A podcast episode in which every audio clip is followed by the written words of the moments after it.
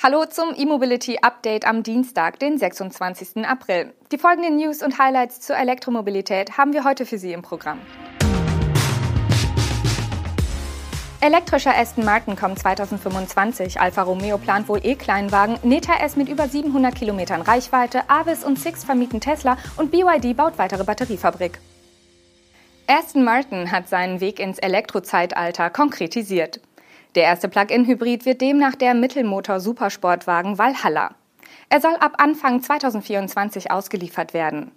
Das erste rein batterieelektrische Fahrzeug von Aston Martin soll bereits ein Jahr später, also 2025, auf den Markt kommen.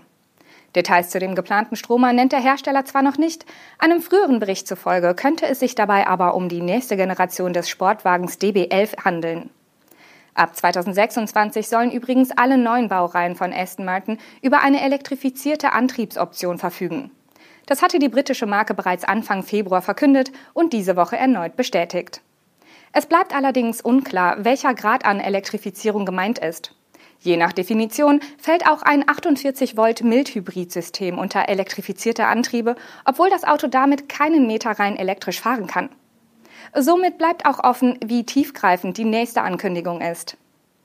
Bis zum Jahr 2030 plant Aston Martin, sein gesamtes Kernangebot an GT-Sportwagen und SUV vollständig zu elektrifizieren. Diese Formulierung lässt nicht nur die Hintertüre der nicht genau spezifizierten Elektrifizierung offen, sondern betrifft auch nur das Kernangebot. Soll heißen, wird ein Modell als Sonderserie definiert, könnte es auch nach 2030 als reiner Verbrenner verkauft werden. Seiner Nachhaltigkeitsstrategie hat das Unternehmen den Namen Racing Green gegeben, in Anlehnung an die traditionelle Lackierung britischer Rennwagen in British Racing Green. Das Wettrennen in eine grüne Zukunft soll nicht nur die Fahrzeuge selbst betreffen, Aston Martin setzt sich darin auch Nachhaltigkeitsziele für die Produktion und die CO2-Emissionen der Lieferketten. So sollen die eigenen Werke bis 2030 auf Netto-Null-Emissionen kommen. Bis 2039 sollen alle Lieferketten Netto-Null-Emissionen erreichen. Alfa Romeo plant laut eines britischen Medienberichts ein Comeback des Kleinwagens Mito. Dieser wurde vor drei Jahren eingestellt und könnte nun als reines Elektromodell zurückkommen. Dabei gibt es allerdings eine große konzeptionelle Änderung im Vergleich zum Verbrenner Mito. Laut eines Artikels von Autocar soll der elektrische Nachfolger des Mito nicht mehr als Dreitürer, sondern als Fünftürer angeboten werden. Hintergrund ist ein Wechsel der Plattform. Statt wie zuvor auf der inzwischen eingestellten Basis von General Motors soll der elektrische Mito auf der eCMP von Stellantis stehen. Damit würde der e-Mito zu einem Schwestermodell des Peugeot E208 und Opel Corsa E und dürfte folglich auch deren Elektroantrieb erben. Derzeit ist das ein 100 kW starker E-Motor, der mit einer 50 Kilowattstunden Batterie kombiniert wird. Da Alfa Romeo in Europa, Nordamerika und China bis 2027 zur reinen Elektromarke werden soll, würden die Pläne für den Mito gut passen. Der Leiter von Alfa Romeo UK bestätigte einen solchen Kleinwagen auch grundsätzlich, wollte sich aber nicht zu Details äußern. In China schickt sich eine weitere Marke an, in den Markt für elektrische Mittelklasse-Limousinen einzusteigen. Die Rede ist von dem Label Neta, das zum Hersteller Hoson Auto gehört. Mit dem Neta S wurde jetzt das nächste Modell vorgestellt. Eine sportliche E-Limousine. Diese wird in einer rein batterieelektrischen Version sowie in einer Variante mit Range Extender angeboten. Beim S handelt es sich zugleich um die erste Limousine von Neta. Aktuell verkauft die Marke zwei Elektro-SUVs namens U und V.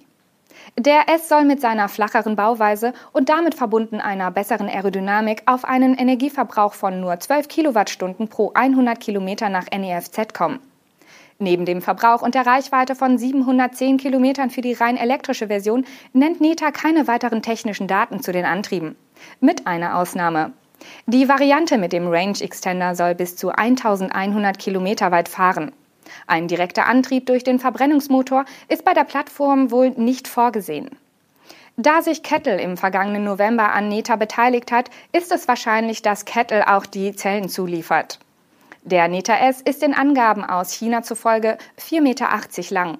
Damit ist das Fahrzeug etwas größer als ein Tesla Model 3 und eher mit Modellen wie dem NIO ET5, Xpeng P7, dem kommenden BYD Seal oder der elektrische Dreierlimousine von BMW für den chinesischen Markt vergleichbar. Der Innenraum des Neta S wird von einem großen Hochkant-Touchscreen in der Mitte dominiert.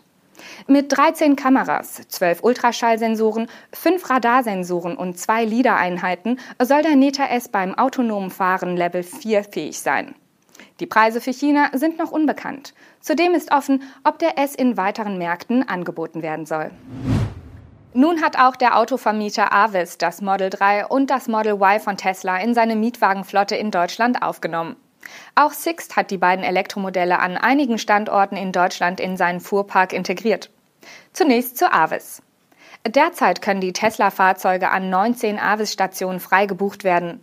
An anderen Standorten, bei denen die Teslas wohl noch nicht zur Bestandsflotte gehören, sind die beiden Elektroautos nur vor Ort und nicht online buchbar. Rechnet man diese Station hinzu, sind beide Tesla-Modelle an 37 Avis-Standorten verfügbar. Wie viele Model 3 und Model Y eingeflottet wurden, gibt Avis aber nicht an. Auch die verfügbaren Antriebe werden nicht genannt. Während Avis für die beiden Tesla-Modelle eine eigene Pressemitteilung herausgegeben hat, wurden die beliebten Elektroautos bei Sixt mit deutlich weniger Öffentlichkeitsarbeit eingeflottet und erst von Internet-Usern im Sixt-Portal entdeckt. Wie ein Twitter-User in Stichproben herausgefunden hat, seien einige Model 3 als Basismodell mit LFP-Batterie und als Long Range im Angebot. Zudem ist das Model Y als Long Range verfügbar. Der Recherche nach sind die Teslas an sieben deutschen Sixt-Stationen verfügbar. Eine offizielle Bestätigung dafür gibt es aber nicht. BYD hat den Bau einer weiteren Batteriefabrik in China angekündigt. Das neue Werk befindet sich in Nanning, der Hauptstadt der autonomen Region Guangxi im Süden Chinas. Dort will BYD Batteriezellen und Module sowohl für Elektroautos als auch für stationäre Energiespeicher produzieren.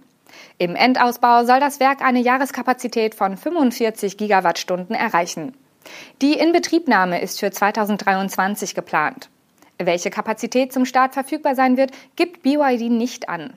Innerhalb von drei Jahren nach Inbetriebnahme, also 2026, soll die Produktion ein angemessenes Niveau erreichen, wie es heißt.